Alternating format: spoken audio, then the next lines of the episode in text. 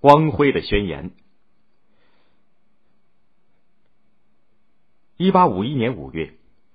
柏林的普鲁士政府在莱比锡抓住了一个所谓共产主义阴谋的分子，因为从他随身携带的衣物当中搜出了一本《共产党宣言》。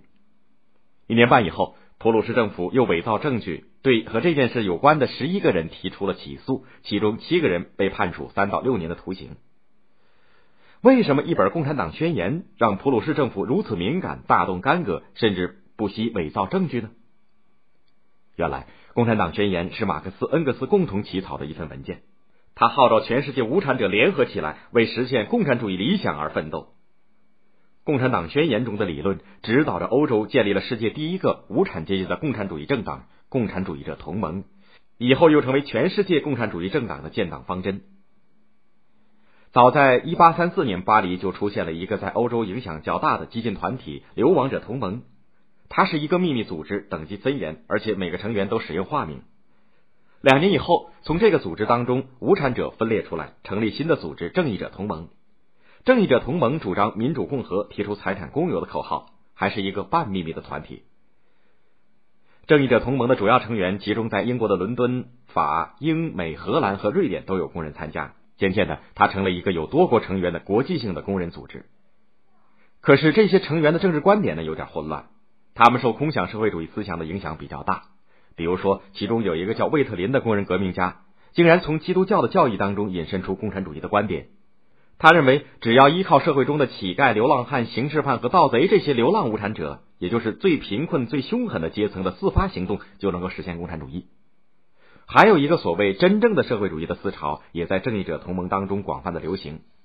真正的社会主义鼓吹以普通的爱代替阶级斗争。假如不清除这些错误的观点，有众多无产者参加的正义者同盟就不可能成为真正的无产阶级的革命组织。一八四六年，马克思、恩格斯在比利时的布鲁塞尔建立了共产主义通讯委员会。他俩想通过共产主义通讯委员会向世界各地的工人组织传播无产阶级革命理论，传播科学社会主义思想。他们的周围已经聚集了一些当时的优秀工人革命家和研究共产主义的知识分子。这天。布鲁塞尔的共产主义者集会，马克思在大会上批判了魏特林的错误理论。他发言时声如洪钟，充满着自豪感、果断和自信。他讲话的语气具有极强的穿透力，直逼听讲者，洋溢着一种掌握自己命运的使命感。一个当年的与会者这样形容马克思的风采，认为他是一个集活力、毅力、不屈不挠的信念于一身的典型。经过多次会议以及不断的通信联系。正义者同盟中的大多数成员逐渐认识到马克思恩格斯的见解正确，决定抛弃魏特林等的错误思想。一八四七年一月的一天，马克思在布鲁塞尔的住所里来了一位英国客人，他就是正义者同盟伦敦代表委员会的代表约瑟夫·莫尔。他说。正义者同盟正式邀请马克思、恩格斯加入同盟，帮助改组同盟，摆脱陈旧的宗派主义和一切助长封建迷信权威的东西。马克思、恩格斯同意了。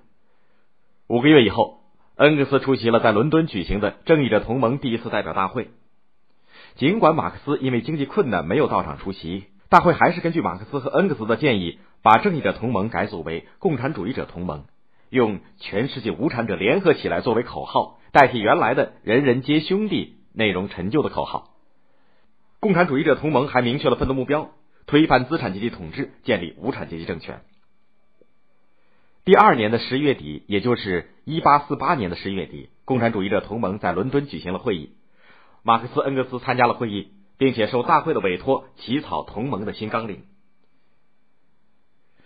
恩格斯已经把马克思和他多年思考成熟的关于建立无产阶级政党的思想和观点写成了一篇草稿，作为同盟的新纲领。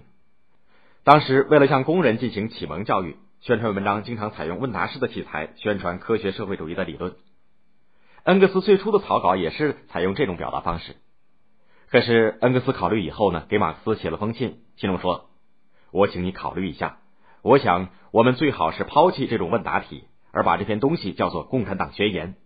由于其中必须或多或少的谈到历史，因此还用现在这种题材是根本不合适的。